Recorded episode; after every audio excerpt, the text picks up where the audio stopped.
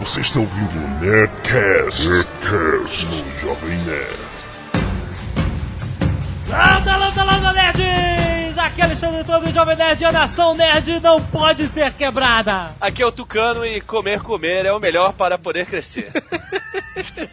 Aqui é Eduardo por Vince Gloto, esse Nerdcast é magia de camponês. Ah! Aqui é Azagal, o anão, e a história do Gengis Khan que eu conheço é diferente da que existe. Pô, que, como assim? Que eu li aquele romance Lobo das Planícies Ah, e é e diferente. achei tão maneiro que eu tomei aquilo como verdade absoluta agora. Sempre na cabeça dele é mais legal, né? Ah, sempre a nossa cabeça. Dessa vez nem foi na minha cabeça, né? Foi do Con Wingleton. Muito bem, nerds, estamos aqui para mais um Nerdcast histórico. Dessa vez vamos falar sobre um dos maiores conquistadores da humanidade. É o Dom Juan, não? Caraca, tá um Conquistadores? piadista, cara. Quebrou toda a minha... Ah, Cyrano. Tá ótimo, e-mail. Não, peraí, cara! Genghis Khan! Canelada.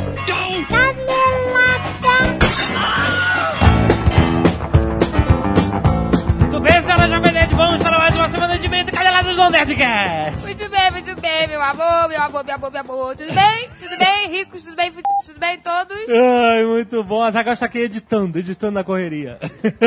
Mas então vamos aos recadinhos da paróquia. Jovem Nerd, VMB 2009. Já sabem, já, já estamos há vários Nerdcasts dando um recado, né? Uhul! Vale votar, quem já votou pode votar de novo se quiser. Ah, vai lá no link, Jovem Nerd concorrendo com o melhor blog de 2009 pela MTV e corre o risco de aparecermos ao vivo na TV. Olha aí. Haha, isso eu queria ver, gente. Por favor. Só por isso. vai. Votem agora! Muitos e muitos e muitos e muitos e-mails sobre mais um Nerdcast nostálgico, segunda parte de Brinquedos dos anos 80, que apesar de ter sido um sucesso, Hitler detestou. Essa semana ele se expressou no site, está insatisfeitíssimo. Cara, como eu ri com isso, cara. Muito bom. Foi uma homenagem do Marcelo Silva, do blog Marceland. Tem o link aí pra você ver o vídeo e acessar o blog dele no post da cena do filme A Queda, que já, já tava, né? Já, já até cansado de tantas versões diferentes que fizeram. Mas essa foi uma homenagem ao universo Nerdcast Jovem Nerd, foi muito engraçada. Adoramos, adoramos. E nessa onda de e-mail, senhora Jovem Nerd, recebemos, por exemplo, uma, um link da coleção completa de Falcons do Emerson Lourenço. Clica, clica aí. Olha Mas isso. o que é isso? Olha os Falcons, tinha Falcon mergulhador, Gente. Falcon astronauta. Eu falei, ele era muito feio, meu Deus. Coitado. Eu não botava ele pra namorar com minhas Barbies. O Daniel Ramos mandou uma foto do Lango Lango Stallone, Como assim? que é cara? o Stallone de, de rock, com blue de boxe. Ai, não acredito. Tem aí o link também pra você ver. Primeiro e-mail, Paulo Correia, 33 anos, gerente de projetos de TI e bacharel em teologia. Agora você bota sua formação também? O pessoal tá ficando podre. Gerente de projetos de bacharel em teologia, telefone do endereço, por favor, currículo. As pessoas estão botando É currículo. porque tem a ver com o que ele vai falar, ele quis dar uma Ah. propriedade aqui. Sei. Rio de Janeiro RJ. Vocês fizeram uma mistura de nomes no último podcast quando mencionaram a música Escravos de Jó. Na verdade, Ló e não Jó seria o personagem sobrinho de Abraão que fugiu de Sodoma e Gomorra antes da destruição divina. Era Ló? Ló. Eu nem sabia Mas que eu, existia. eu fiquei com essa. Eu sabia quem era Jó. Jó é o cara que sofreu porque Deus caiu na pilha do diabo, lembra? Ele era devoto a Deus e o diabo falou assim: Ah, é claro que ele é devoto a você. Ele tem tudo. O cara tem fazer, tem filhas bonitas. Caraca, é o do pilha errada, Aí, Deus, coitado. e aí, beleza, então tira a fazenda do cara. Pá! Que pegou fogo em tudo. Caraca, eu lembro Ah, mas é claro que ele, ele continua tendo fé em você. Ah, Sei lá o que, será que. E Deus caía na pilha errada foda, ia detonando o cara pra ver se ele continuava acreditando Caraca, Deus caindo na pilha na errada. pilha errada. do cara. diabo, cara. Porra disso. cara. Coitado, deixa o cara leproso, Coitado do- fudido. Coitado, Jó. E Ló? Eu não lembro de Ló, só lembro de pão de Ló. Será que tem a ver? Será que você Pão viu com de ele? ló. Só- É só por isso que ele ficou conhecido. né? Agora, agora você me deixou. Pão de ló. Pão de Ló. de Sodoma e Gomorra. Johnny Ken Itaia, 32 anos, diretor de tecnologia, blogueiro e podcaster. As pessoas estão ficando demais. Você sabe quem é esse cara, né? O Johnny Ken. Não, Você não sabe? não. Ele é o criador do Migrime. Ah, do Olha que legal, é Migrime. nosso ouvinte. É, o que é o Migrime? Sabe que eu tenho raiva desse negócio de Twitter. Tem a ver com Twitter isso? tem, tem. Eu odeio esse negócio de Twitter. Eu não vou ter Twitter. Aquele Twitter que tem lá é falso. Ai. Porque o Jovem Nerd fica... Ai, vou twittar, vou twittar. Eu estou por dentro das ciúme. tendências. Eu vou Tem twittar. ciúme. É ciúme do Twitter. É, porque fica tudo metida jovenzinha. Eu, eu vou clicar, eu vou twittar, twittar. Os meus amigos. Estou, estou cagando, estou... Ah, por favor. Os dois episódios sobre brinquedos dos anos 80 fizeram lembrar a minha infância. Não porque eu tive todos os brinquedos citados, mas sim porque meus pais tinham uma loja de brinquedos. E tanto eu quanto meu irmão ficávamos só na vontade. Brinquedos somente no aniversário, dia das crianças e no Natal, como qualquer criança. Yeah. Ai, que sofrimento, tadinhos. Mas isso não se aplicava com os Game Watch da Nintendo. Como eles não vinham em caixa lacrada, de vez em sempre, eu e meu irmão, na época com 6 e 10 anos, surrupiávamos alguns joguinhos para jogar um pouco. Que isso, Johnny Ken? Olha aí! E depois, com o maior cuidado, passávamos um paninho. Imagina o cuidado de uma criança de 6 anos passando paninho. E guardávamos na mesma posição. Chegamos ao cúmulo de esconder um par de baterias só pra não tirar as baterias originais do lacre. Meu Gente, Deus! que horror. Claro que ele não vai dar o nome da loja, da loja, né? E não existe mais também, né? Assim, esses jogos, então whatever. Como a venda desses joguinhos era uma febre do ano, conheci praticamente todos os modelos. Desde o de uma tela, duas telas, com joysticks e os mais high-tech. Caraca. Um Que tinha um espelho que refletia a imagem do jogo. Só pra simular cores. Ah, que beleza. Eu nem consigo conceber o que é isso. um espelho que refletia. Não consegui entender. Alguns meses atrás achei dois sites que vale a pena dar uma olhadinha. Um com todos os modelos e jogos Game Watch da Nintendo e outro com várias cópias dos jogos feitos em Flash ou executável Ah, pra pra PC. jogar, você poder matar a saudade. Ah, eu joguei Pitfall no PC, é verdade. Então, legal. É divertido. É legal sim. Tem para. aí o link no post também, que o Johnny Ken mandou. Clica aí. Ah, e pra quem nunca viu, vale a pena ver o vídeo do jogo X-Men. Não, não! Que pra todo mundo na época era X-Men. O que o Tucano falou, um jogo horroroso. Não é para menores, eles são quadrados gigantes, mas não é para menores. Era aquele da, da tesourinha? É da tesoura. Se alguém conseguir se excitar com isso, deve procurar um psicólogo. Ah, é verdade. Será que as pessoas se excitavam com isso, né? Ai, cara, não sei. Juliano Bustamante, 25 anos, São Paulo SP. Após ouvir o especial Nerdcast sobre brinquedos dos anos 80, comecei a assistir novamente o episódio piloto de He-Man no YouTube, olha só. E fiz uma constatação da qual minha cabeça explodiu. O castelo de Grayskull é minúsculo! Não. Está mais por uma capelinha onde se guarda o espelho da feiticeira do que um castelo poderoso. Tô mandando uma imagem que mostra a proporção do tamanho entre o castelo e os personagens, cara, é absurdo. Isso? Não, não, não é isso. Olha só o tamanho do castelo de. Tem um link aí no post também pra você ver. Caraca, era um barraco. um barraco de fudido. Gente, eu não acredito, gente. Mas ah, na infância a gente tem noção de que tudo é maior. É, pois né? é, ele continua aqui. Antes eu tinha uma lembrança que o castelo era imponente. Talvez devido ao ângulo de visão da parte frontal em perspectiva na hora que o He-Man se transformava. Mas olha só, cara. que- que- Caraca, cara, é assustador. feio total. Aliás, isso. Você já parou pra pensar? O castelo de Grayskull, teoricamente, é o lugar dos good guys. Por quê? Do, do- é, é o lugar de onde viu o poder do He-Man. E o castelo é todo evil. A montanha da serpente é menos sinistra que o castelo de Grayskull. Cara, é- sério, isso, isso bota em pauta é, uma discussão sobre as verdadeiras intenções do esqueleto do Rei Randor. Ai, começou. Às vezes o né? esqueleto queria libertar esse povo. Ai, meu Deus. E só que a gente tá contando, tá ouvindo a história pelo ângulo do Rei Randor lá, cara. Ah, é muito nerd isso. Por que, que os humanos têm que ser os bons? Pois é, pois é. Marcelo Dores, 37 anos, psicólogo, esse só botou psicólogo, Manaus. Já é a quarta vez que eu lhes envio um e-mail, mas whatever.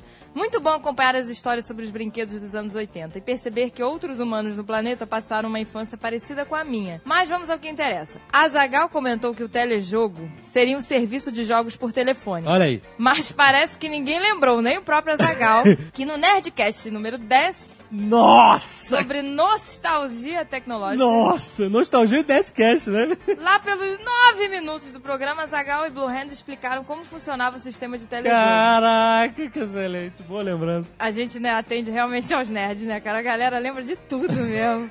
Nerdcast número 10, 9 minutos, versículo 2. Exato, né? Gente, parece, um, né? Uma Já coisa tá bíblico o negócio. bíblico. Não é uma canelada, mas infelizmente o Tucano terá que dar o braço a torcer, pois o helicóptero do boneco Falcon não voava sozinho. Olha aí! Nem motor ele tinha. Tucano é maluco. Seus atrativos eram um cabo com gancho e um dispositivo que permitia as hélices girarem. Fato que, pela tosquice dos comerciais da época, levavam as ingênuas crianças a acharem que ele voava sozinho. Olha aí, tem um link pra você ver o helicóptero. Aí, Tucano! Aí, Tucano! Tinha um cabo com gancho? É, pra, pra rebocar coisas Ah, tá. no chão. Alexandre Vieira, 26 anos de designer Barueri. Não sei se conseguirão ler meu e-mail, mas acredito que estou mandando muito em cima da hora, mas não custa tentar. Não, pode mandar até em cima da hora, até quinta-feira. O último Nerdcast sobre brinquedos dos anos 80 despertou antigos traumas de infância. Sim, é isso mesmo que leram. Eu tive um príncipe Adam. Olha aí, uma pessoa! Claro que não por minha vontade. Pedi minha mãe o He-Man e, obviamente, no melhor estilo dane-se só achei esse, ela trouxe o Príncipe Adam. Indignado, questionei o presente. Olha aí, tá no, no seu direito, né? E disse que queria o He-Man, pô. Mas no maior mind game a qual fui submetido, minha mãe simplesmente disse, ele vai virar o He-Man. Ah, não acredito! Ele acreditou! E ele, coitado, Tadinho! acreditou a vida toda. E aí, vai ou não vai virar? Ficava Ele lá. vira o.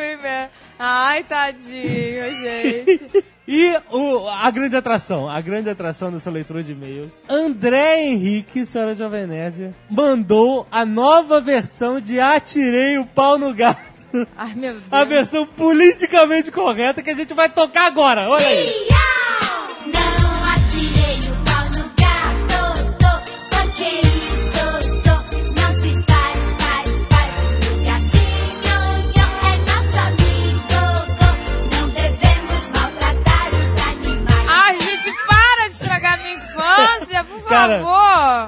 Google ver isso, ele vai ter um AVC. é muito politicamente correto.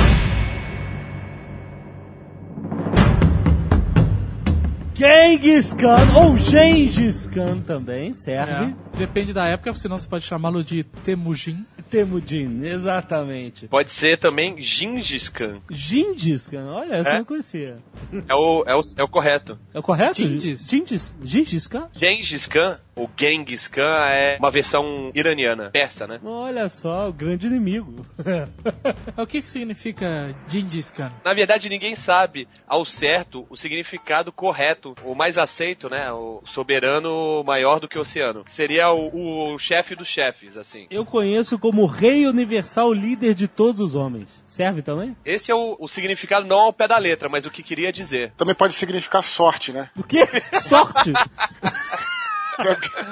Mas então, vamos contar a história, porque a gente conhece muito bem a Idade Média Europeia, né? Castelos, armaduras, cavaleiros, Cruzada. cruzadas. Ah, sabe? sim, sim, é. Acho que a Idade Média todo mundo. Acho que é muito, muito difícil de da galera visualizar, né? A Idade Média ocidental, né? Exato, só que a gente não estuda nem um pouco, principalmente na escola, a história do Oriente, né? E a Idade Média do Oriente, cara, tem um nome: Gengis Khan. Em verdade, a gente não, não estuda isso, não conhece a fundo, mas em, nove- em 1995 o Washington Post fez uma pesquisa pra saber quem é a personalidade mais importante do milênio. Aham. E foi escolhido o Gengis Khan. Olha só, muito bom. A pesquisa foi feita em, em que círculos? Provavelmente entre empresários que admiravam o estilo agressivo dele.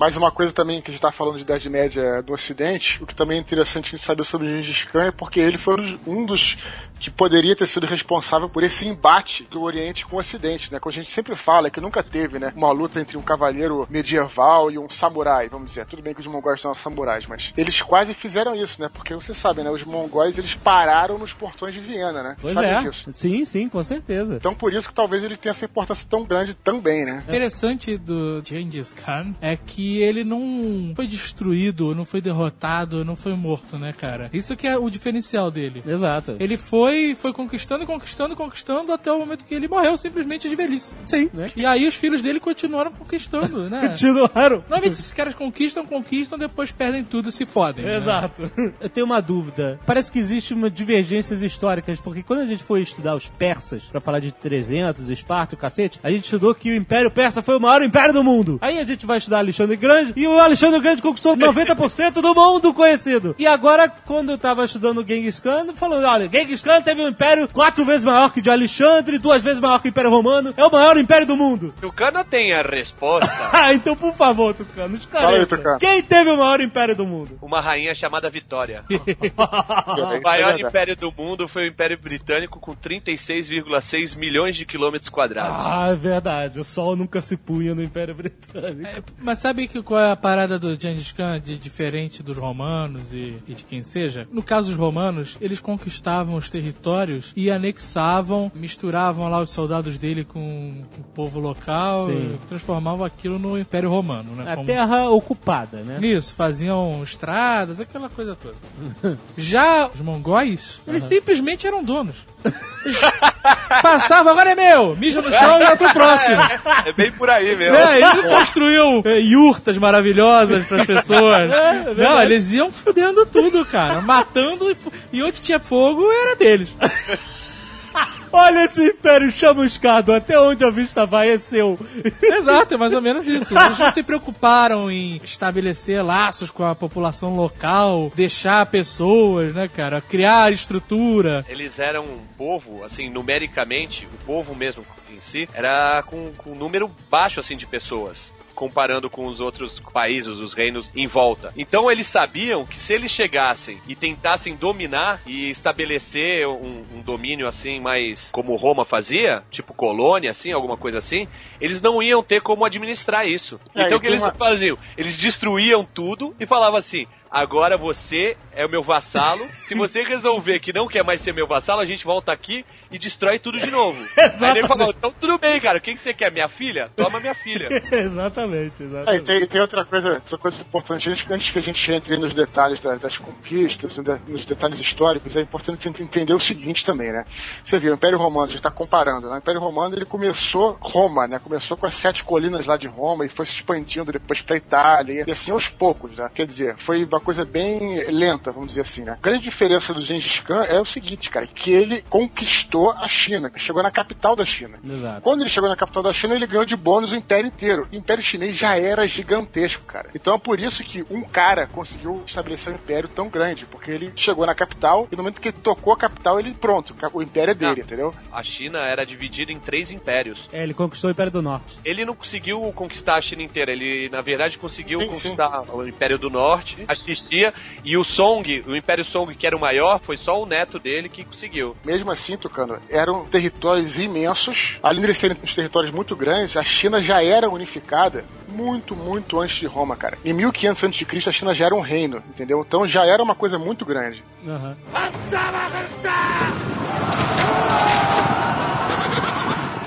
Vamos ao início da vida de Genghis Khan, que não tinha esse nome. Nasceu como Temujin. Isso. Esse era o nome dele. Dizem que ele nasceu com um coágulo na mão. É, é verdade, E pode crer. que isso era profecia, foda e tal. Qualquer porra diferente era profecia. Né? É. Ele nasceu com sangue nas mãos. Pode crer. Sensacional, verdade. Eu devia ser um xamã, alguma coisa assim, cara. Ele me dá muito bem, cara. Mas no livro do Con England, ele conta que o Temujin era filho do Khan da parada. Porque Khan é o senhor. Não, mas não, existe, não, não tinha esse título ainda. Não Tinha, existia. tinha. Tinha, tinha. Khan? Khan. Cada tribo mongol tinha o seu Khan. Ah, eu achava que Khan tinha vindo com ele. Não, não. Ele, ele foi o puta Khan. Entendeu? Khan de todos os cães. Assim, a história toda que eu vou contar, vou dizer de novo, não é baseada em nenhum fato histórico, é baseada num romance só. Não, calma, tu não pode misturar assim. Mas o que conta o romance É que as tribos mongóis eram todas independentes, não existia é, unificação, não era cada isso. um por si, morra o resto. Exato. Inclusive, eles não eram chamados mongóis. Tinham várias tribos, né? Tinha os Merkites, tinha os. Tártaros, Querates. E eles brigavam entre si toda hora. Brigavam, e, e- mas acabavam que precisavam um dos outros, né? Assim, pra fortalecer o sangue, né? Tem que misturar, né? Ficar todo mundo ali. Porque aquele sangue vai ficando aguado, né, cara? Tem que dar uma mexida. A história que eu pesquisei, eu tenho um livro que... História das Guerras, Emétrio Magnoli. Muito bom. Ele era filho do Yesugei, que era o líder de um clã. Eu era o filho do piada pronta, né, cara? Se o macaco Yesugei. Simão tivesse aqui, ele tava rolando no chão, né? Esse cara, esse Khan, ele encontrou uma caravana e raptou uma mulher, que era uma princesa de um outro clã, e se casou com ela, e o primeiro filho foi ele, o, Temudin. Aham. E- Esse negócio de roubar a mulher dos outros era comum lá nessa época. Era, roubar cavalo e mulher dos outros era carne de vaca. Exato. Carne de cavalo, como queira. É por isso que eles são grandes arqueiros, né? Que são uma perícia foda em furar olho, né? Puta merda. Essa trabalhou. Só que nessas de um roubar o outro tal, não sei o que, o pai dele, o Piada Pronta, foi envenenado pelos tártaros. Serviram lá um molho pra ele, Aham. molho tártaro, e aí o pai dele morreu. Ah, mas olha aqui, olha como a história é muito melhor quando ela é uma ficção. Ah. Sem estar sem, sem tá presa às amarras históricas. Ah, qual é? Na história do livro, ele foi levar o Temujin na tribo vizinha pra conseguir uma esposa. Ah. E na tradição mongol do livro, ele tinha que ficar um período lá, levando porrada dos outros pra aprender a virar homem. Aham. Na volta, ele encontrou uns outros caras que foram viajando meio que com ele, com o Ah. pai do cara. Ele se achava tão foda que ele falou: vou viajar sozinho, não preciso de guarda, não preciso de porra nenhuma. e aí esses caras colaram nele. E olha, olha a cena que maneira do livro, cara. Eles estavam acampados, Qual é do livro? conversando, sabe, papo genérico de mongol. Cavalo, né? É, Cavalo, essa- esse tempo, né? Aí um dos caras arriou as calças e cagou ali na frente de todo mundo. A cagou agressivo, assim, de, Escreveu o nome, Fez Sunday. e aí os caras foram e esfregaram a espada na merda. Lutaram com ele e cortaram ele. Porra. E aí ele se envenenou, teve uma infecção dessa merda. Caraca, que nojo. Pô, mas é uma parada muito melhor do que um envenenamento whatever. Botou manga no leite do pônei e o cara morreu. a parte do, do molho é, é, é xiste, viu? Eu não sei como é que ele foi envenenado, pode ter sido assim. Mas ele matou os três caras, já que foda. Ó. Então, o Temudin tinha 9 anos de idade. E aí, quando o pai- o pai dele morreu, ele devia ser um clã muito filho da puta, né? Porque o clã mandou embora a família dele, e, tipo, em petição de miséria mesmo, sacou? Eles viraram É, indigentes. eles f... foda. A pior coisa que pode acontecer com um mongol é ele ser um mongol sem, sem tribo. Aham. Porque o cara é um párea que ninguém quer ele, ele foi abandonado. Então ele é tido como, sabe, escória mesmo. Não, e só tem deserto daquela porra, né? Você vai pra onde, né? Pra tu ver como o cara é foda. ele, os irmãos e a mãe sobreviveram nessa merda sozinhos, cara. E aí ele matou um irmão, isso tem no livro, É. porque o irmão ficava miguelando comida. É isso mesmo. Isso é O verdade. irmão ia caçar, né? E ficava com a, ficava com a comida pra No ele. livro é mó drama, eles fazem arco e flecha com um pedaço de cueca, sabe? Não, Mas aí eles pegavam lá meia dúzia de folhinhas e, e um peixinho, e cada um comia um pedacinho, todo mundo numa tosquela, e o outro irmão ah, comia a comida do ratatá e tava cada vez mais gordo, filha da puta. Aham. Aí um dia eles foram seguir, o cara tinha um galinheiro, a criação, sabe? Tava enchendo o c... de comida. Ele caçava, pô. Ele E aí o, o, o Temujin falou, ah, filha da puta. Mas eu vou acabar com a tua graça agora. E deu-lhe uma, meteu-lhe uma flecha nos É, cornos. é. Com 12 anos, o, eles já eram guerreiros tal, não sei o quê, porque tanto que uma horda tinha roubado alguns pertences da, da família e ele foi atrás do, do- dos caras, matou os caras e trouxe as paradas de volta. Com 12 anos na Idade Média, né, cara? Ou você era muito macho ou você tava fudido, né, cara? Exatamente. Não tinha escolha, meu irmão. Tio.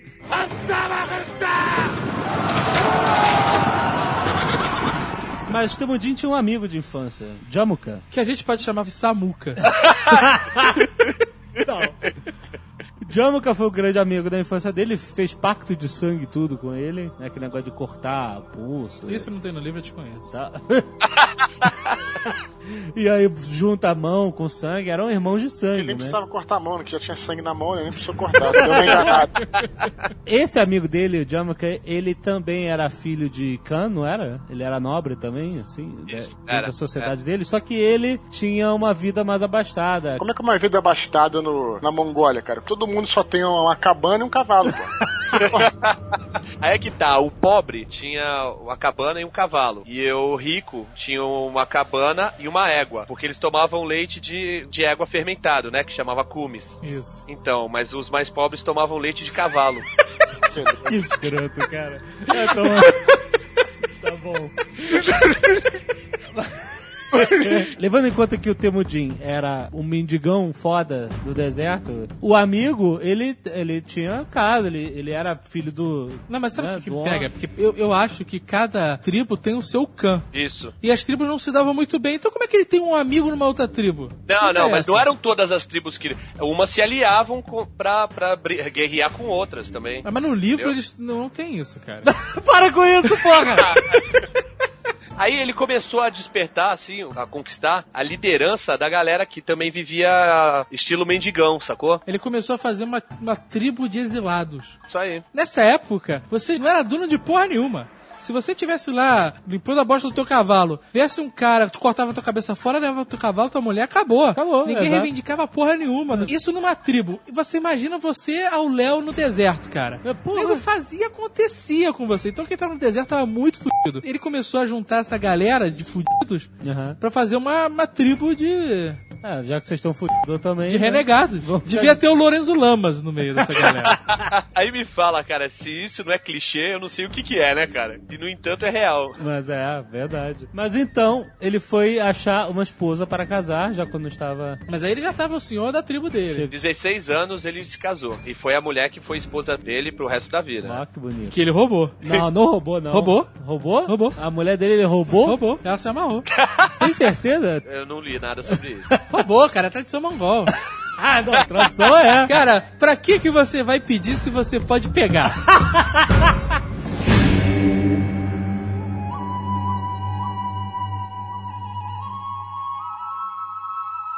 Então, aí quando ele começou a liderar os, os Renegades, ele começou a, a procurar os líderes que eram ligados ao pai dele. Aham. Honra, essas coisas que hoje em dia não existem mais. Sim. Então, mas ele chegava na humildade, chegando, jurando vassalagem a eles. Aham. Tô armando uma parada aí nova. Era bem assim. Fazer uma parceria, né? Tamo junto e misturado. Ah! E aí ele encontrou um cara que era fudido, que chamava Togril. Ó, mega guerreiro. Ele era líder de uma federação de tribos, tá ligado? Então ele já tinha unificado algumas tribos e ele era o Khan dessas tribos todas. Aham. E aí ele foi lá cheio de homenagem, chegou, ah, você é o Khan, meu pai. Vem cá, meu pai, né? aí passou a ser protegido por, por esse Togril. Que o nome dele completo é Jorge Foreman Togril. Pare! Trapalhões! Trapalhões nessa Tá foda. Tomou Togril, a dor subiu. né? Tá demais. A galera tá pior que Alcione. Mas e aí, ele fez essa aliança e como é que foi? A primeira merda que, que deu, pra variar, roubaram a esposa dele. É, exatamente. Os Aí ele não Merkits. devia ter ficado bolado, porque isso que era uma parada normal.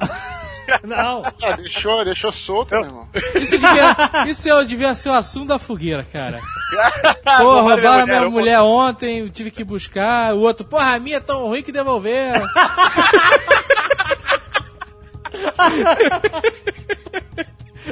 Não, mas a parada é o seguinte: roubar a esposa é normal, mas ter a esposa roubada é sacanagem, né? É, exato. mais quando o cara tá na pretensão de ser o Gengis Khan, né, cara? Ah, pois é. Mas quando ele casou com essa mulher que ele roubou ela, depois que tu rouba, fica tudo certo, sabe? A pessoa pode reivindicar de volta e criar uma guerra entre tribos e morrer todo mundo. Ele pode falar, beleza, toma aí uma pele e parabéns, seja feliz com minha filha que você roubou.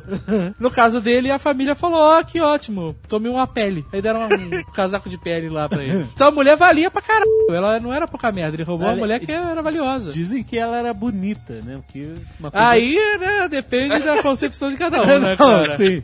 Mas a mulher bonita naquele deserto infernal valia muito, cara. Mulher bonita tinha três dentes. É, exato. O padrão de beleza mongol devia ser uma coisa maravilhosa, né, cara? Quando raptaram lá a mulher dele, os Merkits, ele foi pedir ajuda pro Togril e pro Samuka, né? Samuca. Pro amigo dele, Samuca. Samuka. Aham. E aí ele vai lá e recupera a mulher. Só que Pô. a mulher volta grávida, brother. Olha aí, que merda. Mas peraí, ela não voltou grávida com barriga de oito meses. Não. Ela voltou normal, ele, oi, tudo bom, vem cá, meu amor, e ela parece ficou grávida no dia seguinte e ele ficou, cara, e agora? Ah, ele sabia que não era dele. Ah, vai, ele não tinha certeza, né, cara? Naquela época. Não, a pô. mulher ficou no tempo. Mas você vê que é denota uma certa humanidade a ele, né? Aham. Por quê? Você pensaria que o Gengis Khan, o destruidor de, de reinos, faria. Quando a mulher volta grávida, brother. Aham. Mas não foi nada disso. Ele gostava dela. Gostava Ele, pra ele caralho. gostava, tanto que ele criou o bebê como se fosse filho dele. Muito bom. Ele foi o primeiro arquiteto de projeto pronto. E qual era o nome do filho dele? Dos outros?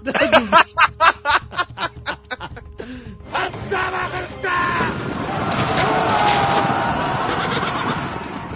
aí ele começou a despontar como líder, não só do- dos renegados, mas de todos os, os caras do exército que seguiam ele e seguiam o Jamuka, começaram a admirar ele. É porque ele era um guerreiro foda. Tinha um camarada chamado Subodei, que era um mega guerreiro, huge. Então, o cara era foda. Não, sabe que um dos nomes que pode ser chamado ele? Ah. Subotai. Do Botai. Ah, olha aí. O Conan não, não tem, né? Eu lendo sobre o Gengis Khan, eu vi tanta coisa, cara. De Conan. O nome que se dá pra, na sociedade mongol ao clã paterno chama é Obok. Incluía, e incluía a linha consanguínea, que se chama Uruk. olha só, que bonito. Tu vê como é bom ser linguista, cara? Mas então, o Subodei era um grande guerreiro. Se o nome dele pode ser conhecido como Subotai, tem por que chamar de outro nome. Tá bom, Subotai era um grande guerreiro. Amigo do Conan. Amigo do Conan e Plus, campeão mundial de surf, né? Temudin dava muita bola pra ele. Esse cara vai ser um, um general meu, vai ser um capitão, vai ser um cara foda aqui de alta patente. Beleza. Só que o Jamuka achava que não rolava porque o cara era filho de pastor. Era uma parada Isso. meio caminho das Índias. É, ele era um Dalit. Então...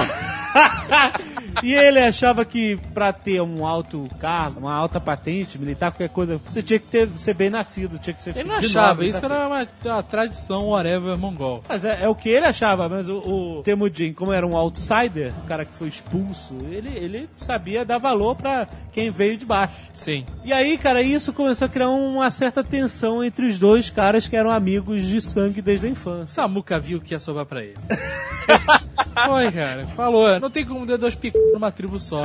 Bom, aí eu, eu não sei o que acontece entre essa pequena desavença e eles se tornarem inimigos mortais. Deve ter sido besteira. Nego nem lembra. Lembro por quê, né? Antes. É tipo Edmundo e o Romário, né, cara? Mas eles viraram grandes inimigos. Cada um foi pra um lado, cada um foi pra sua tribo, né? E crescendo e tal. E um dia Jamuka invade a tribo de Temujin e mata geral, sequestra os generais dele, deixa ele derrotado e humilhado. Pera aí, tem que dar detalhes sórdidos, Ah, né, por cara? favor.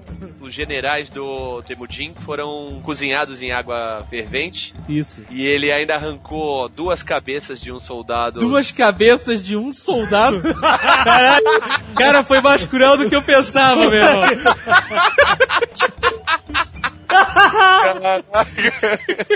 Ai, não. Não, tudo bem, foram...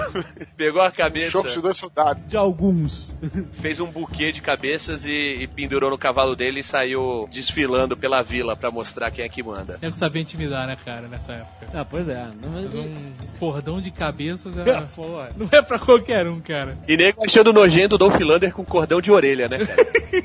Caraca. Temujin tinha como filosofia própria não se deve lutar uma batalha que você já sabe que vai perder. Ou o famoso, ele deu 10 na pata. deu 10 na pata do viado que é otário. Aí depois que ele ficou sabendo que os generais dele foram Cozido. cozidos e tal, ele era meio teatral, né, assim. E aí ele, eu prometo, juro que nunca mais terei derrotado e nenhum Falou. general meu será humilhado. Exatamente. Ele não tinha ninguém lá, né? Ele falou sozinho.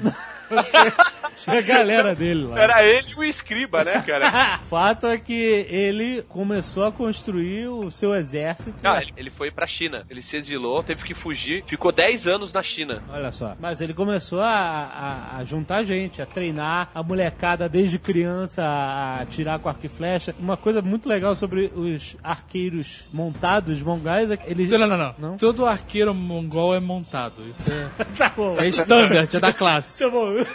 Sobre os arqueiros mongóis é que eles aprendiam a soltar a flecha apenas quando os cascos do, do cavalo estivessem no ar. É, porque o cavalo faz aquele, né? Pocotó, Pocotó, pocotó, pocotó. pocotó, e quando ele faz pocotó, agora tu atira. Aí pocotó. Eu nunca entendi o pocotó, porque o cavalo tem quatro patas, né, cara? Tá faltando Duas encostas no chão ao mesmo tempo. Exato, no galope. e é muito. Assustador seria se fossem cinco. Caraca. Aí, se tratando de pônei, né, cara? Era pocotó e...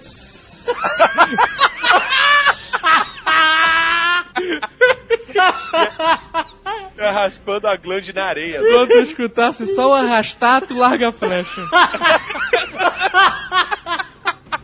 Mas outras coisas interessantes sobre os guerreiros mongóis é que eles faziam tudo em cima do cavalo.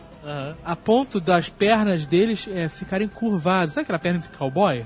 É? Sim, sim. Ficavam, cara, porque os caras passavam desde criança muito tempo montado. Aham. Dormiam na porra do cavalo. A região era uma grande planície, né? E isso é, isso é perfeito para criação de cavalo, né? Eles têm Exato. muito espaço livre e tal, então não é à toa que as planícies de Rohan é o lar dos grandes cavaleiros da Terra-média e tal. E eles tinham um verdadeiro vínculo com os cavalos. Eles não eram escrotos, matavam os cavalos a troco de nada. Aham. Eles cuidavam bem pra caralho dos pôneis deles. Fazia trança. Fazia, fazia tranças. Tem a- aquela história que eles botavam, que eles tivessem carne, tivessem caçado ou qualquer coisa do tipo, eles colocavam a carne entre o cavalo e a sela Olha só. Isso. por dois motivos. Pra amaciar a carne, Aham. devia ficar uma bisteca que era uma beleza. E o outro era pra proteger o lombo do cavalo. De ficar muito tempo ali.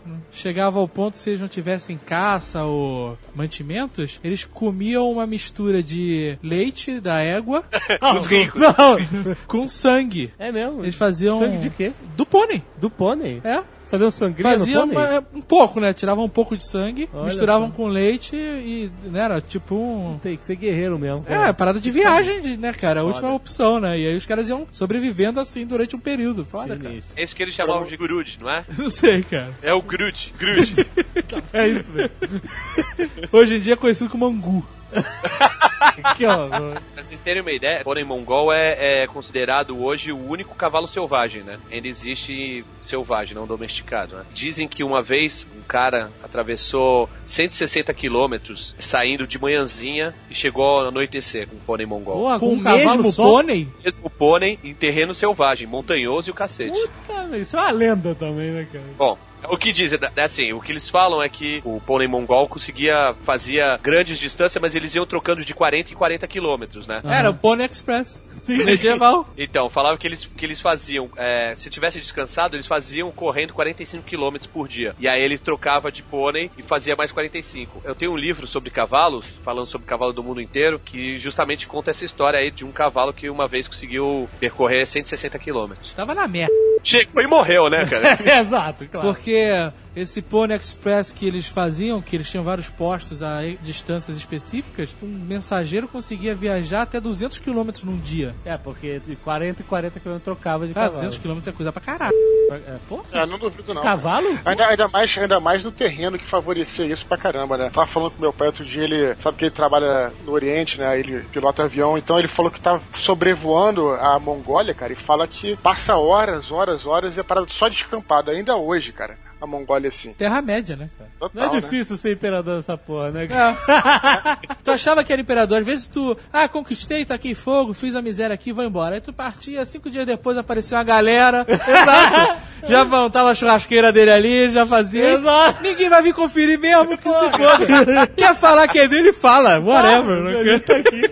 E o nome do aeroporto é Gengis Khan. Porra, sensacional.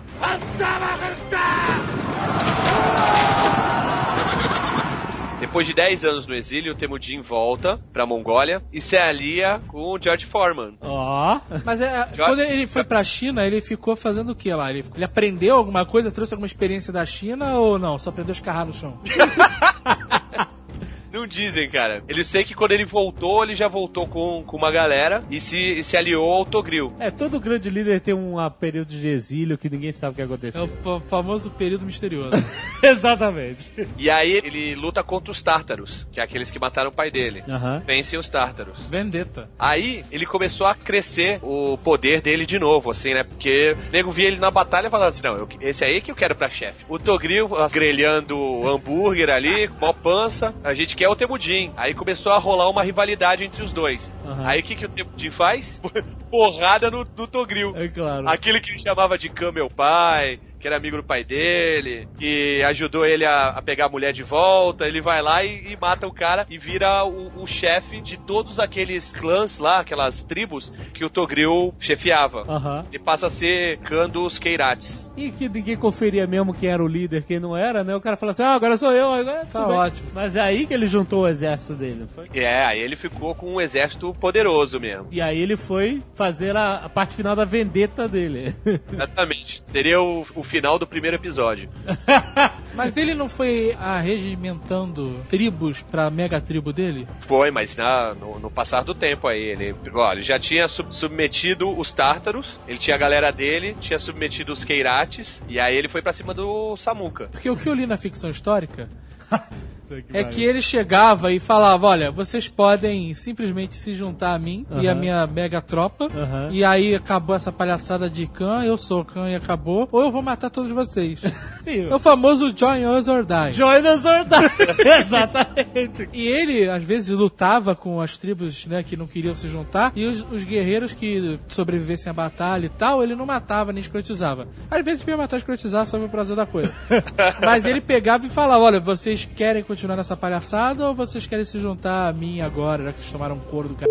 É. O nego falava: não, tudo bem, beleza. Mas então, o combate final entre Jamuka e Temudin. Então, 14 anos depois, ele encontra o Samuka. Eles se encontraram em batalha. O exército do, do Jamuka foi o maior exército que ele até então tinha enfrentado. Mas ele tava forte agora, e aí conseguiu vencer. Só que o Jamuka fugiu. A boa e velha tática mongol do Dadé na Não, foi uma boa batalha com os arqueiros cavaleiros vindo pra cima deles, detonando flechas ainda à distância. E eu ouvi num documentário maluco da BBC que a gente viu aqui. Ah, Eu não sei se é verdade, se o cara tava empolgado. Ah. Ele falou que uma flecha mongol pode chegar até 500 metros. é. O que é uma distância pra lá de impressionante. Meio quilômetro, né? Né, Se cara? você jogar pra cima, não duvido não. Pra você ter uma ideia, os, os arqueiros mongóis tinham cadência de tiro deles, era 12 tiros por minuto, brother. Coisa pra A galope. É coisa pra galope. Caralho, cara. É um a cada 5 segundos. Putz, É muito rápido, cara. É, É, muito, muito, elfo, né?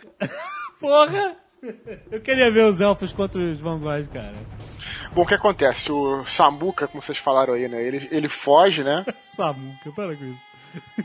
Vai, vai. Não, porque a gente tem que tentar lembrar pelo nome que a gente compreende, né? Tá, Uma ninguém professor de cursinho fica milionário com essas analogias, cara. Tá bom, vai lá. Lembra quando a gente leu o Cornel que tinha o caldeirão de quintinho no Bocaiúva? que? Olha só o Nerdcast do Cornel que você vai ver. Bom, dois generais dele é, acharam assim que podiam se beneficiar de alguma coisa, com um acordo com, com o Genghis Khan, né? E entregaram o Samuka lá pro Genghis Khan, né? Só que não deu muito certo, porque ele ficou meio, meio nervoso com isso, achou que considerou uma traição. O que foi, realmente, né, cara? que foi? É. Porra, o cara era amigo dele também, apesar de ter essa, essa contenda aí, eles eram amigos, né? Então ele ficou bolado, matou, cortou a cabeça dos generais, né? Olha só. Detonou eles, né? Falou, olha, você pode ir embora, você tá, tá liberado. Pegou até leve, porque se fosse o Samu, cara, muito pior, né? Só que, só que o próprio Samuka pediu, pediu pra morrer, né? Falou, não, quero, quero me matar, porque eu não posso conviver com isso e tal. E aí foi, esse foi o fim dele, né? Diz que ele, que ele falou que, como só existia um sol no céu, só deveria existir um senhor na terra. Olha E aí. era ele. Essa hora era, tava de parabéns, cara. O cara ficava no exílio, fugindo, ficava pensando nessas paradas.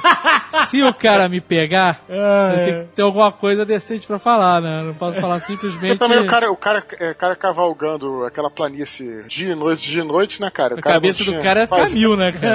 É, não, não tinha Nerdcast pra eu ouvir, né, cara? Então, cara Mas é, ele pediu uma morte honrada, que nos termos mongóis é quebrar a coluna. É não derramar o seu sangue, parece. Não derramar o sangue? É, então É. ele quebrou, ele que, eu sei que ele quebrou a coluna dele. Essa foi a morte honrada. Cara, se eu chegar, eu aviso assim a todos que possam ouvir o Nerdcast em todos os continentes e tal. Se algum dia por acaso eu for derrotado por alguém no futuro, na era da escrotidão, como diz o Sr. K, e eu pedir uma morte honrada, eu quero morrer de velhice. Isso pra mim é uma morte honrada.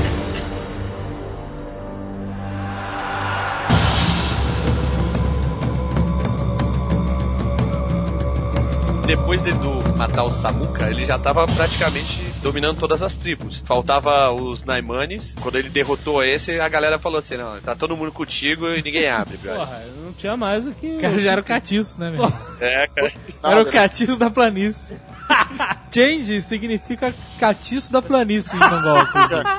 E sorte também. Se- se- sempre alguma coisa é sorte. Então, em 1206, Temudin deixou de ser Temudin e passou a ser Gengis Khan. O homem de mil nomes. Qualquer coisa. Será que significa o cã de gengivas grandes? Será que esse cara que tem as gengivas gigantes? Puta merda, não, não. não. o Genghis Khan mandou um discurso maneiro. Ele pegou uma flecha e falou assim: Olha, uma tribo é como uma flecha. Certo. E é facilmente quebrável. Aí Ele, pum, clac, quebrava a flecha, né? Aham. Muitas tribos são como várias flechas. Ele pegava um chumaço de flecha Aham. e a- elas são juntos, elas são inquebráveis. né? São difíceis de quebrar e quebrar é- Não, mas isso era um discurso motivador de batalha e tal, pra mostrar que a nação dele. Eu ouvi isso na Omni Internacional. Isso não foi o pai dele, o pai do Gengis Khan que falou pra ele isso? Pode ter falado e ele repetiu depois durante a vida toda. Pode ser, porque eu acho que isso aí é bem no início da história que, que ele fa que falam isso. é. Acho que o pai dele fala pra ele e pro, pro irmão, pros irmãos. Mas isso era uma grande verdade. Isso, que, isso foi o que ele fez com a Mongólia, né? Uniu as tribos pra se tornarem fortes e inquebráveis. Agora tu falou em discurso, no livro tem um discurso maneiríssimo também. Qual é?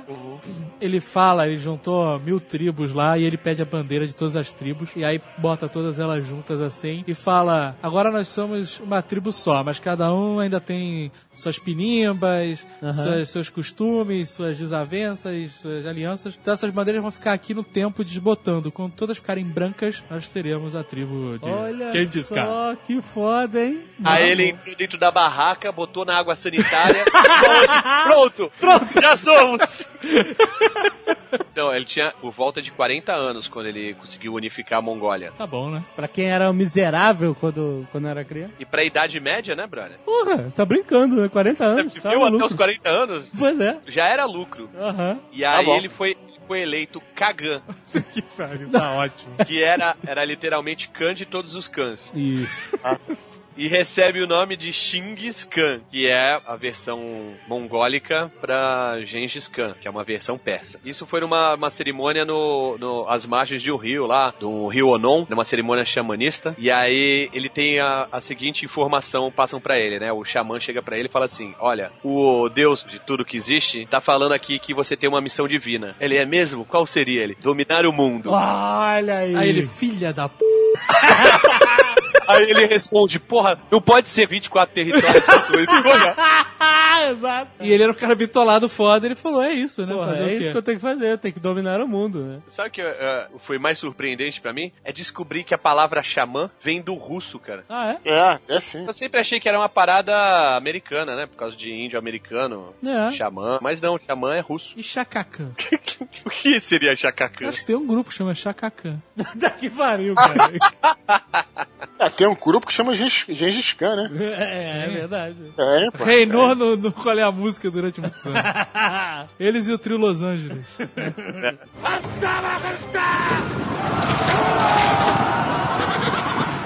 Ele olha pro mapa qual é o próximo desafio. Ele tem um império pequeno aqui embaixo de mim, chamado China. Eles tinham uma, uma certa raiva dos chineses, né?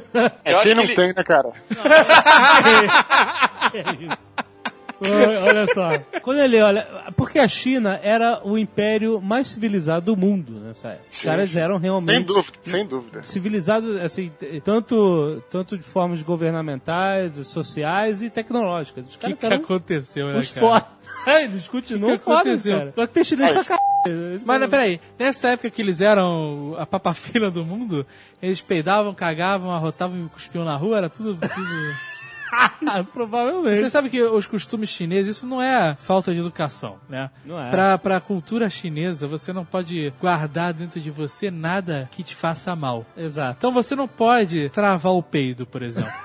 A parada aqui, né, cara, ela tá ali te matando de alguma forma, né? Então você tem que mandar ver, cara. Você tem que soltar as paradas. Se você tá com pigarro, você não pode ficar com a- aquele quindim dentro da boca. Você tem que mandar a ostra longe. Tem que tirar aquilo de você, É cara. normal. Então, é, eu fico me perguntando se na época que eles eram aquela maravilha, sedas e pincéis e não sei o que lá, mesmo assim rolava aquela escarração toda por todas as partes. Provavelmente. Ó, vou te dizer uma curiosidade. A China é um império tão organizado já nessa época, já desde, na, na verdade, desde 1500 a.C., né? Como eu falei no início. Mas é tão organizado que tem uma curiosidade. Eles tinham um concurso público pra mandarim. E a prova final era uma sabatina que você fazia com o próprio imperador. Porra. Olha. É, pá. O que faz o mandarim? A porrada do, do Homem de Ferro. Não, mas o que faz o mandarim de verdade? É um funcionário de Estado. É como se fosse um samurai, mas não, não um guerreiro. É como um samurai em tempos de paz, vamos dizer assim. É o um. Aspone. É o Aspone. É um burocrata, exato. é. Então ele toma como objetivo, bom, vamos invadir a China, por que não? Tá logo ali. Tá logo ali. Tem uma parada também que é recorrente em vários períodos da história, inclusive nas cruzadas, que era o fato dele conseguir fazer a unificação mongol permanecer, porque assim, a, a Mongólia, essas tribos todas já tinham sido unificadas há muito tempo atrás. Só que, por causa das, das desavenças entre as tribos, foi se desunificando. Uma das, das estratégias que o Gengis Khan pensou foi justamente ter um inimigo externo para inibir os conflitos internos. Olha aí, rapaz. Watchmen, né? É impressionante, né? Né, pô? Em vez, em vez do Xongão, ele escolheu os chineses. chineses, exato. E além disso, a China possuía reserva de ferro, de minério, eh, engenharia, era tudo mais bonito do que o deles. Ferro, ferro foi, foi, eh, foi descoberto na China em 700 a.C., já, pra você ter uma ideia. E o imperador da China do Norte, que fazia ali fronteira com ele, é, diz que mandou um- uma carta pra ele dizendo: Olha, nosso império é tão grande quanto o mar e você só tem um punhado de areia, né? Quem é você? Seu merda.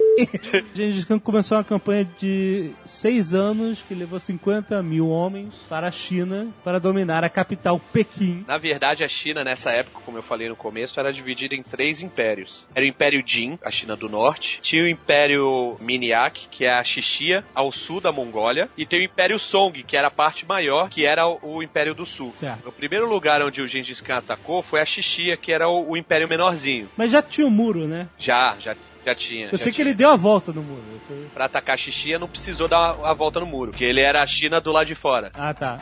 Ele não conseguiu invadir a capital, mas só que ele tocou um, um terror tão foda no Império Ah. que o, o Imperador, para, para, pelo amor de Deus! Eu dou a minha filha como prova de vassalagem. Olha Mas só. pelo amor de Deus, para de tocar o terror. E aí ele falou: Eu sou o dono da China, da Xixia. Sim, sim. Eu sou o dono da Xixina, né? E aí ele, ele falou assim: bom, esse aqui foi fácil, agora vamos tentar um maiorzinho. E aí foi essa, essa campanha que sitiou, é, sitiou Pequim, né? É, mas ele teve que dar a volta no muro, né? Que os chineses construíram aquela baita muralha durante séculos, né? Não foi por causa dos mongóis, como diz. Eram várias Como- muralhas que depois foram, né? Mesmo porque se tivessem construído aquela muralha por conta dos mongóis, seria muito mais impressionante do que é. Porque seria construído em tempo recorde, né, cara? Não, Porra, os sabe que caras estão vindo aí, vamos esticar um muro aqui, bota o sorvete pra lá, puxa três fiadas cada um e vambora. A grande muralha ela se formou a partir de várias, várias pequenas muralhas que várias províncias foram fazendo. Então, assim, você não tem como pequenas saber. não, várias grandes muralhas, né, cara? Áreas É. gigantes, Não, exato. e, é. e não era assim de pedra, né? Isso. Primeiro era de madeira, depois eles foram sendo reformados. Que nem o Civilization. Civilization, exatamente. Primeiro de palha, depois de, né? exatamente. O lobo mal veio, né? Aí eles fizeram a porra da, da muralha pra impedir que os, que os povos do norte invadissem a China. E o Gengis Khan brilhantemente falou assim: se a gente dá uma, uma contornada. Aí chegou no fim tinha uma entrada, tá ligado? Não, Sem nenhum é- guarda. Só tinha um, um sentinela lá Tinha esperando. três tijolinhos ainda mas não, na, bem inclinados e uma pilha de pedras pra terminar. Sem obras, né? Mas eu acho que isso só foi possível justamente pelo pulo do gato dos, dos mongóis, né, cara? Que ninguém esperava o que o exército mongol tinha, né? Que era uma grande surpresa, a mobilidade, né, cara? Foi isso que permitiu que eles dessem a volta e fossem rápidos o suficiente pra virar, né? Não, Porque e- e qualquer, qualquer outro império, qualquer outro exército que invadisse ia vir ali com a infantaria, ia parar ali em frente, ia demorar anos, né, pra contornar a Pra dar a muralha, né? A mobilidade do exército mongol é impressionante. Além dos cavalos, cada cavaleiro levava mais dois cavalos, né? Porque eles iam revezando os cavalos. Isso. Além disso, eles tinham um sistema hierárquico decimal. Isso. Eu acho que em Roma também já era usado assim. Ele tinha contato com 10 generais. E ele mandava e essas ordens iam passando. Então era extremamente ágil também. Uhum. Apesar de ter o problema Ah. do telefone sem fio. Mas como é que era a organização de baixo pra cima? Eram 10 cavaleiros que eram chefiados por um decano. Aham. 10 decúrias por um centurião. Aham. 10 centúrias por um milenário. 10 mil cavaleiros, que não tinha nome. não, tinha assim. Era turma e são chefiados por um capitão. Cada 10 capitães tinha um general. E só esses 10 generais que falavam diretamente com o Gengis Khan. Muito legal. E hoje em dia ainda é usado essa tática, essa estratégia, né? O sistema que hoje é chamado de C3, comando, controle e comunicação. Aham. Ele tinha agilidade também, além da agilidade que os cavalos propiciavam, ele tinha agilidade na informação. É claro, com certeza. Você tinha uma hierarquia muito bem organizada. E outra coisa, à noite, o Genghis Khan mandava cada homem acender cinco fogos. Cinco fogueiras. Sim? Quem via de longe, os scouts e tal, Deu. eu, né? tinha a impressão que era um exército muito maior do que... E porque você olha uma fogueira, não tem um cara só na fogueira. Exato. Né? Sempre É- tem dois ou três ali encostados. Com certeza, né? Foi usado em Pequim isso, não foi? Essa estratégia acho que foi usada em Pequim. Foi. Essa em especial. Como tinham dinheiro, mandaram mercenários interceptarem o exército de Genghis Khan. Ah, é verdade, né? Depois que já tinham contornado. Exato, depois de É, continuar. dentro da China. Isso é dentro da China. Eles já eles já estavam tocando terror. Os mercenários passaram pro lado de Genghis Khan. E, em vez de enfraquecer o exército dele, fortaleceram o exército. Eu não sei exatamente o que aconteceu é, para eles se virarem, né? Mas você sabe, não? Mercenário é mercenário, né, cara? claro, né, cara?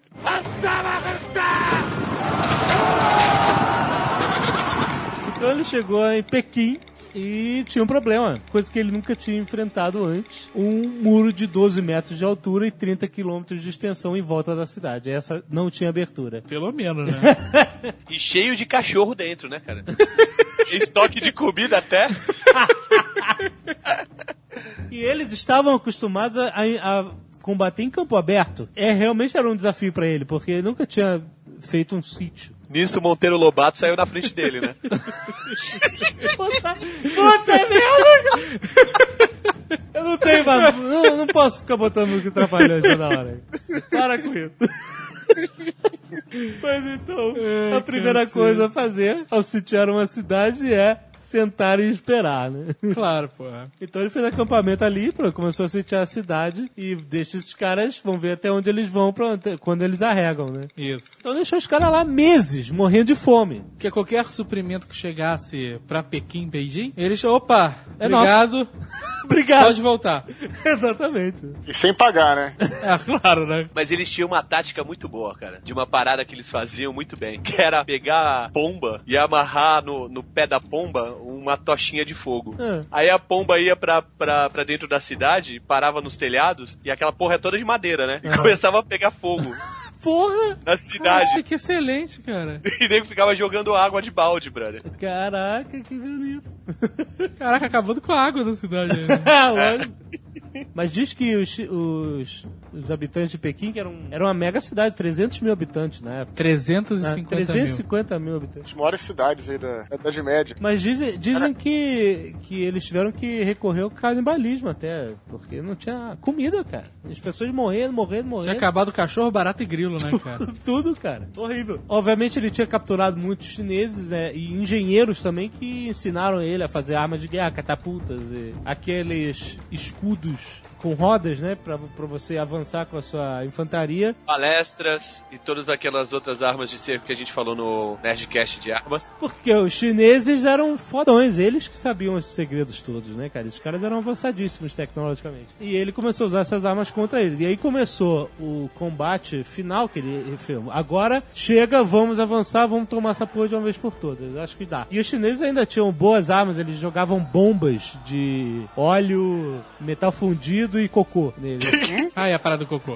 Que é parado? Era tipo uma bola de cerâmica, é isso, né? Eles É. botavam todos esses materiais inflamáveis e Era um pavio. granadão. Um granadão. E quando, quando jogavam com a catapulta, ela batia no chão, quebrava, o fogo entrava em contato com o óleo e braf, explodia, né? Isso. Eles jogavam também no campo uns espetos, né? Pra, pra foder os cavalos deles. Isso, isso. Era um espigão que tinham quatro pontas. Não, eles ficavam três pontas apoiadas no chão e uma pra cima. e Ah, o cavalo pisava aquilo, naquilo e. Um abraço. Um abraço. Não dava mais jeito. Era a primeira mina terrestre. É, exato. Era uma mina terrestre. Mas mesmo assim não deu, cara. Eles realmente invadiram. Nas minhas fontes, na verdade, eles não conseguiram invadir na primeira vez. Só que eles estavam num perrengue tão foda lá dentro da cidade que o imperador se submeteu e, e pagou uma, uma quantia em tesouros pra eles irem embora. E aí ele chegou e falou assim: Não, não, tudo bem, eu sou eu sou seu, seu vassalo, toma o dinheiro aqui e vai embora. O, o Gengis Khan ficou de boa tal. E o imperador falou assim: Olha, quase que eles entraram aqui. Então eu vou mudar a minha corte pra uma outra cidade mais ao sul que chama Kaifeng. E se transferiu pro sul. Ah, mas então ele pagou pra poder sair, então. Aí o Gengis Khan falou assim: Ah, é? Não tem mais imperador na cidade? Então eu vou entrar agora. Entrou e, como diria o Blue Hand, que não está aqui hoje, infelizmente, obliterou toda forma de vida da cidade. Exatamente. Por um mês eles queimaram e saquearam. E sabe, não tem esse negócio de conquistar agora eu sou o seu rei, não. É o Unleash Hell, né, cara? Unleash Hell. Destruíram Pequim, cara. Destruíram. Muito ódio no coração desses mongóis, né, cara? A cidade já tava devastada também, né? Daí é você entrar queimando e matando tudo e todos, né, cara? Ele não tinha vontade de ficar ali, ali. É, ali. vou, vou, vou fazer aqui, constituir família, fazer um... Não, é, velho. Pegar Quem- essa cidade pra mim que já tá montada, tem um muro, uma beleza de muro. Pois é. Não, não, vamos queimar esta porra toda. Ah, E pra que aquilo tudo, né, cara? Eles gostavam era de, de camping. é, pois é, exato. Queriam né, parar o trailer deles no, perto de uma sombrinha, né, cara? Pessoas simples, né?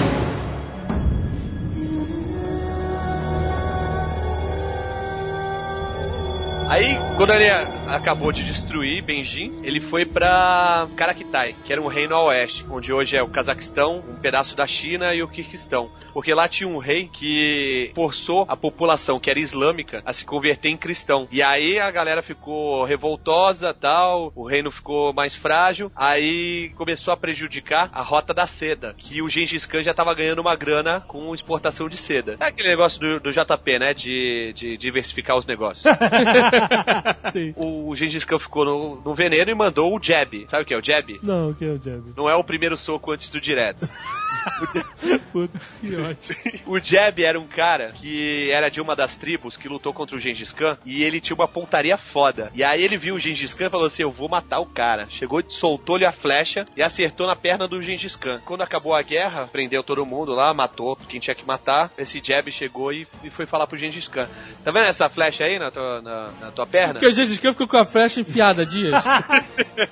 Essa flecha aí fui eu que atirei. Ou você pode me matar, ou você pode me incorporar ao seu exército e eu serei leal a vida inteira. E esse Jeb virou o maior, junto com o Subotai, o maior general do Gengis Khan. Ele, o Subotai, mais dois caras eram chamados os cães de guerra do Gengis Khan. Imagina o que esses caras não faziam mesmo. Esse Jeb chegou com 20 mil cavaleiros no local e a população falou assim: Não, vocês vão deixar a gente orar pra lá? Olha, você ora pra quem você quiser, brother. A gente só quer destruir. e aí ele falou: Ah, então pode entrar.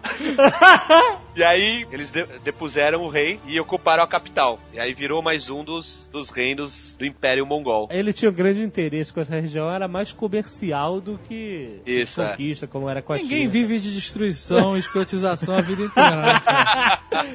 Exatamente. Nessa época ele já tava mais velho, tava começando a, a amolecer um pouco o coração. Então ele destruía metade, Pelo, pelos velhos tempos, né? É, dava uma queimada, uma, uma- aí depois ele, né, vamos fechar um negócio aqui. Exatamente. O galope amoleceu aquele coração duro. né? E aí ele- partiu pro sul, onde tinha um, um reino que chamava Caresme. Hoje é o Afeganistão e uma parte do Irã. Ele tinha certas relações diplomáticas com o rei de lá, que era o rei Maomé II. Só que o, esse rei Maomé II tomou um malandrops, ficou malandrius, atacou uma caravana de mercadores que estavam vindo da Mongólia, estavam levando mercadoria e tal, não sei o quê. E aí ele mandou os embaixadores exigindo explicação, a resposta foi a decapitação dos embaixadores. Exato. Só que aí o, o Gengis Khan mandou o Jeb e o Subotei. Mandou logo os, os dois assassinos sanguinários, né? Deve ter cuspido fogo, meu irmão. Ele ficou no veneno foda e mandou 150 mil dessa vez, cavaleiros. O- Olha isso. Ele Imagina vai- 150 mil cavaleiros de pônei. Imagina o terremoto que é, cara. E aquele barulho de arrastar aquela. É como se tivesse um terremoto e você tivesse sendo invadido por cobras. Ah, o arrastar. claro.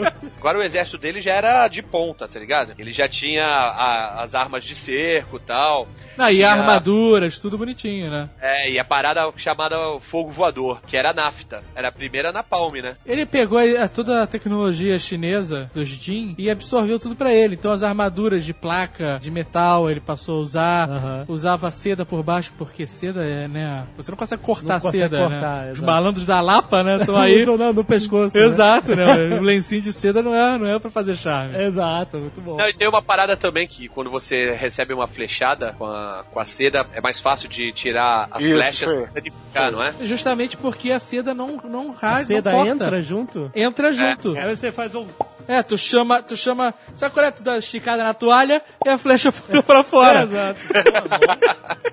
Mas não rompe mesmo cedo assim, cara? Não rompe, seda é foda, cara. É uma porrada, uma, uma flechada violenta. Não, não é todo mundo que tava escapando só porque tava de seda. Exato. Mas tu não, não era varado nem nada. Ah, maneiro. E aí ele invadiu a, a capital, ele destruiu os diques que tinha na cidade e inundou a cidade. cara. Ah, muito bom, parabéns, cara. Isso aqui é um, que é um, que é um sanguinário né, de caráter. Ele é bom da vez. Quando ele fica com vingança no coração, ele fica sinistro. Ele né? vai pro Ninguém para. inferno, né? Até aí era vingança contra os embaixadores dele, né? Aham. Só que aí esse rei Maomé II fugiu e morreu. O filho dele ficou no veneno e juntou um exército que conseguiu vencer os mongóis. Puta. E aí o Gengis Khan falou assim: agora vou eu em pessoa. Ah! Caralho. Aí os ingressos ficam mais caros. Porra. Tá vindo ele. Porra. Esse foi o limite do- ao sul do, do que o Gengis Khan conseguiu chegar, que era o limite assim mais ou menos ali na Índia, que foi o mesmo lugar onde o Alexandre o Grande parou também. Na verdade é o limite onde ele conseguiu destruir, que era o marco dele. Não, e aí ele falou assim: não, pra, eu não vou mais pro, pro sul, agora eu vou para o oeste destruir coisas novas. Chega, né, dessa mesmice do cara. É, né, cara? vocês estão muito. Tá, tá muito a mesma coisa aí embaixo. aí os, os dois malucos sanguinários, Jeb e Subotai, foram pro Cáucaso, que é ali Geórgia, Armênia, Azerbaijão, entre o Mar Negro e o Mar Cáspio. Eles ficaram sabendo que tinha um povo lá, guerreiro, que era muito próspero é, comercialmente, né? Faziam trocas com aquele Caresme, que foi o primeiro lugar lá que eles destruíram. E aí eles foram pra lá. E tudo que eles encontraram no caminho até o, o- o Mar Negro, eles destruíram. Ninguém podia esperar nada diferente, né, cara? Gente, olha só, marca o caminho pra casa aí com fumaça É. negra. Vamos marcar com destroços, morte, dor e fogo, né, cara? Aí os príncipes russos falaram assim: não, esses caras estão vindo, estão chegando muito perto. E aí mandaram 80 mil homens pra enfrentar os mongóis em auxílio ao- à população lá do- dos reinos do Cáucaso. O- os mongóis estavam com, com menor número, mas aí eles já estavam ninjas, né, cara? Quando chegaram 80 mil, eles fingiram que estavam fugindo. Ah, isso é excelente, cara. Porque eles fizeram um ataque, começaram a, a levar flechado, cara, começaram a morrer. Aham, Aí quem não morreu começou a fugir. aham. A galera partiu pra cima. Os que levaram flechada não estavam mortos, que estavam com a porra da seda. Começaram a puxar flecha e levantar do meio do nada. E quem tava correndo deu meia volta e voltou. E quem não tava lá Chegaram por trás. veio por trás e foi um desespero, cara. Mas o único, o único povo que eles encontraram que foram mais selvagens e sanguinários do que eles foram os búlgaros. Aham. que eles entraram em conflito e saíram meio ressabiados. Mas aí eles acharam outros lugares pra destruir e esqueceram os búlgaros. O engraçado é que na Rússia, nessa época, eles não chegaram a destruir a, a Rússia. Fazia parte do império, porque os russos falaram assim: não, não, não, tudo bem. A gente é seu vassalo, você é nosso suzerano, não pega nada, não precisa vir aqui. E aí eles, ah, então tá bom, tá de bom tamanho. Tá bom, vou acender uma fogueira aqui e agora é meu. Exato. Essa- Essa conta de maior império, né, cara? É uma conta modinha do cacete. Na verdade, quando foi considerado o maior império do, de todos os tempos, foi na época do, do neto dele, do Ku- Kublai Khan.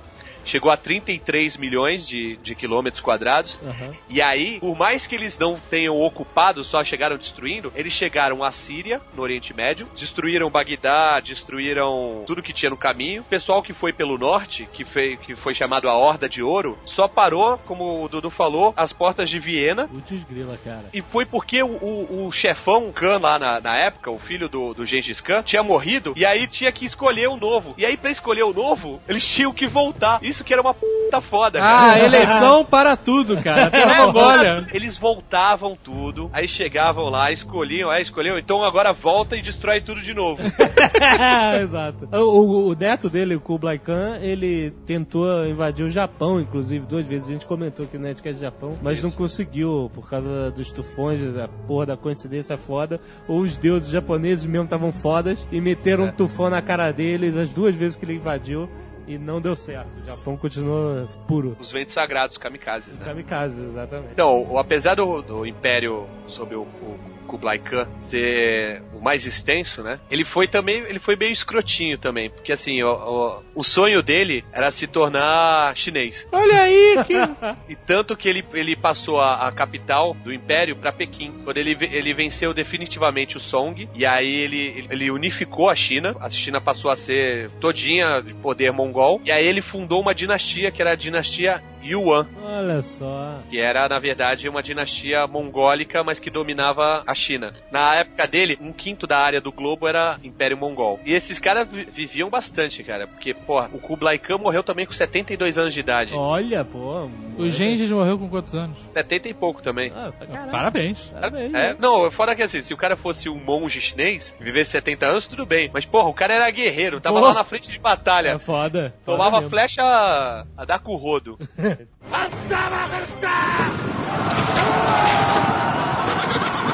Mas foi isso, o Genghis Khan não conseguiu conquistar o mundo, ele, quando estava no leito de morte, ele, ele falou isso, ele, olha, eu conquistei um vasto império, mas a minha vida foi muito curta para lhes dar o mundo. Agora, eu fico imaginando como é que o mongol ia saber que conquistou o mundo. Eu vou, eu vou destruído. Quando eu der a volta chegar aqui de novo, eu É, conquistei. basicamente. Na verdade, nem isso, porque eles achavam que o mundo era quadrado. Quando eu chegar na beirada e caía, eu cheguei. É, quando chegar na beirada, estão procurando a beirada. Sabe que ele, ele antes de morrer, quando ele já tava bem velhinho, ele tava preocupado, né? Que a, a morte tava chegando. E ele tava vendo que ainda tinha muita coisa pra ele destruir. Exato. Aí ele mandou vir da China um cara chamado Shang Xun. O monge taoísta. Isso, que deve ser alguma coisa sorte, né, Dudu? Com certeza. O Shang Xun era o mais famoso dos sete discípulos taoístas do Wang Xiong-yang, os que eram chamados Sete Mortais. E esse cara, esse velho sábio, diziam pra ele que ele, ele tinha a fórmula da vida eterna. E aí chamou, ele chamou, aí ficou lá na, na tenda conversando. Aí ele perguntou: Não, então, o que, que eu tenho que fazer? Me fala que eu vou lá buscar. É, é bolinha de ping-pong amarela? Eu busco. Qualquer coisa eu faço pra ter a vida eterna porque eu preciso. Deus falou pra mim que eu tinha que conquistar o mundo e tá acabando minha vida e eu ainda não conquistei. Depois de dois meses conversando, o sábio disse pro Gengis Khan que ele não conseguia dar a vida eterna, mas ele podia dar uns conselhos pra lá ele aumentar a longevidade dele. Exato. E aí ele falou, entre os conselhos, ele falou assim: olha, você não bebe, não fume, não anda a cavalo e não. aí o Gengis Khan falou: como é que é? Tu tá de sacanagem comigo, amigo. A abstinência sexual que ele teria que, né, incorporar a vida dele. É, ele tinha que ter a abstinência sexual. Aí o, o Gengis Khan tocou o f***se e, Literalmente. Olha, e dizem que um a cada 200 homens na Terra tem a linhagem genética do Gengis Khan, né? caraca, cara. O cara Ele comeu não- não- como se fosse o Julio Iglesias, cara. Demole traçou até esse monge aí que tava na frente dele. Não vou fazer abstinência e ainda vou com você, seu Que é isso, que horror. Que história é essa, porra? A maneira como é que ele morreu, né, cara? Ele tava, ele tava a cavalo, numa caçada, aí ele foi atropelado por um javali. Que isso? caiu do cavalo. Ele, na verdade, ele tava velhinho já, né? Então ele tava atrás de um. De, caçando e tal. Ele caiu do cavalo e um javali passou por cima. Nossa, que horror. Não, mas ele morreu na cama, né? Ah, Não, o é, javali ele tava- atropelou, arrebentou ele todo, carregaram o moribundo, Exato. falei morrer em casa. Exato. Mas aí passou pro filho dele, o Godei. Na verdade, ele dividiu o império em quatro canatos. E, e deixou, tipo, como o chefe de todos os canatos, o Godei. Seria o, o Khan. Né? Aham. Kagan, Gakan, sei lá. Mas cada, cada um ficou com uma parte. O pessoal que tinha subido lá pra Rússia ficou com a Horda de Ouro. O pessoal que tinha ido pro Oriente Médio ficou com o Ilkhanato. O Kublai ficou com. Não era filho dele, era neto, mas era o general que tava atacando a China Song. Só uma curiosidade aí é que o Ku- Kublai foi o cara que conheceu o Marco Polo, né? Exatamente. Kublai Khan. Foi bem antigo o Kublai Khan, né? O neto dele. Mas Depois do Ogodei, ainda teve o Monka, que foi eleito como o Grande Khan. Ele ficou de 51 a 59. É isso, 51, 59, 1251 a 1259. Porra. Ditadura, foi na época da ditadura. E depois entrou o o Kublai Khan, que foi a expansão máxima do, do Império Mongol, né? 1264 a, 1294 foi o, o Kublai. Teve Gengis Khan. Isso. O Godei. Khan, Monka, Monka Khan e Kublai Khan. E falta o Montalban. Chega dessa piadinha, tá demais. Puta merda.